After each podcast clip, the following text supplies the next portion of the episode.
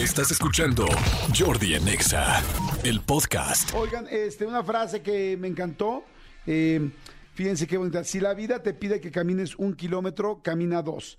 Esta frase es de Ogmandino, un autor muy, muy famoso esta- estadounidense. Y además, eh, pues una de las gentes número uno de, super, de los vendedores número uno del, de- del mundo. De hecho, él tiene su libro más famoso y de los libros más famosos de la historia, ni siquiera les voy a decir que de Estados Unidos o que de esta década, es el vendedor más grande del mundo y es de Ogmandino. Y me encanta esta frase que dice, si la vida te pide que camines un kilómetro, camina dos. Yo fíjense que esto es una parte que platico, yo tengo varias conferencias y una de las conferencias que doy y que, y que digo es la conferencia de... eh, eh, para comunicación, para la gente que quiere estudiar comunicaciones, que quiere estudiar producción, que quiere estudiar, meterse en los medios de comunicación, ¿no? Y yo lo que les digo es algo que les creo que alguna vez lo comenté aquí, este, que la gente me pregunta, oye, ¿cómo escoges a una persona que quieres que sea tu director creativo o que sea tu el gerente de la producción o que sea inclusive tu socio, tu productor asociado, en fin? Y yo lo que les digo es que es muy sencillo. O sea, es muy fácil. Me dicen, ¿Cómo? ¿Cómo es fácil? Digo, pues es que es muy fácil.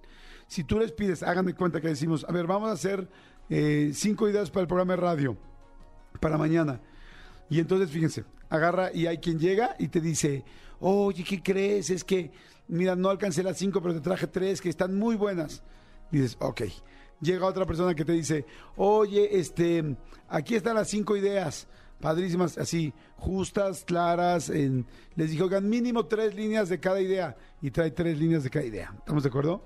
Llega otra persona que te dice, oye, ¿qué crees? Es que hubo una bronca porque yo no sabía que eran para hoy, pero yo la próxima semana voy a traer más ideas, tal, o sea, le valió. Otro que tiene otro pretexto. Y hay alguien que llega y te dice, oye, hice las cinco ideas que pediste para el programa de radio, pero además se me ocurrió esto para el programa tele. Y fíjate, ah, pensando en las de radio, pensé en estas dos ideas para las entrevistas de YouTube. Mi pregunta es, ¿hay duda de quién debe ser la persona que sea tu gerente, tu director? O sea, ¿por qué hay gente? Yo conozco mucha gente que, ah, entré este, trabajando en Intendencia, en el Seguro Social, y luego eh, me dieron el segundo piso y lo hice muy feliz. Y luego me dieron el tercero, y luego yo pedí ser el encargado de intendencia, y luego me dieron tal puesto, y luego me hicieron jefe de policía, y luego era jefe de policía de todo el eh, este, hospital, y luego me mandaron a administración. O sea, todo el mundo conocemos historias de gente que ha subido muy rápido. ¿Cuál crean que sea el cuál creen que sea el común denominador? Es la gente que trabaja más, es la gente que no anda de cuentachiles con sus horas de trabajo, es la gente que siempre entrega más.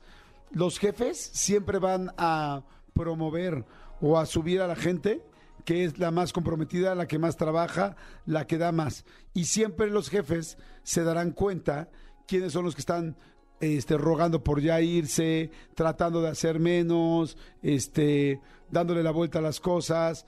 ¿Y saben por qué los jefes saben eso? Porque el 99% de los jefes hicieron eso para llegar a ser jefes. Entonces es muy fácil que lo vean. Entonces, eh, si tú quieres en la vida que te vaya mejor en un trabajo, que te vaya mejor donde estás, lo que, con lo que estás haciendo, que te vaya mejor este, en la asociación en la que estás, pues camina más kilómetros de lo que están caminando los demás. Eh, inclusive en la vida personal, inclusive en lo tuyo personal, no solamente en el trabajo, si tú haces más de lo que te están pidiendo, vas a tener mejores resultados. Si yo voy al gimnasio y me dicen, oye, les voy a contar un chisme, digo, yo no soy precisamente el mejor ejemplo de gimnasio, porque la verdad no puedo ser, no, no soy tan constante como quisiera ser, no voy diario y, no me cuido tanto en la comida como quisiera para tener un cuerpo de esos de foto de Instagram. Digo, también he tenido mis, buenos momentos, sinceramente. Pero lo que sí les digo es que, por ejemplo, a mí siempre me dice mi entrenador, este, a ver, hazte 12 repeticiones de esto. Y yo, la verdad, sin preguntarle, hago siempre 15. Siempre.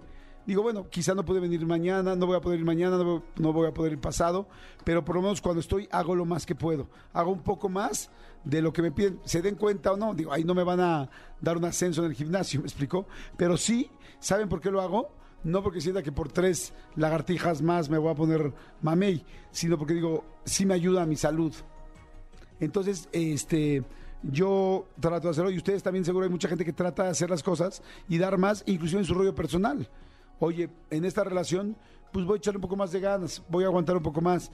En esta situación con mi familia voy a poner un poquito más. O sea, tú da un extra. Siempre que es un extra, si das un extra siempre en tu vida, siempre vas a tener mejores resultados sí o sí. O sea, es una, literal, es simplemente una fórmula matemática. Así de sencillo. Así es que me encanta la frase, este, si la vida te pide que camines un kilómetro, camina dos. Es de Ogmandino, escritor y autor de Superventas del vendedor más grande del mundo. Escúchanos en vivo de lunes a viernes a las 10 de la mañana en XFM 104.9. ¡Moronga sí!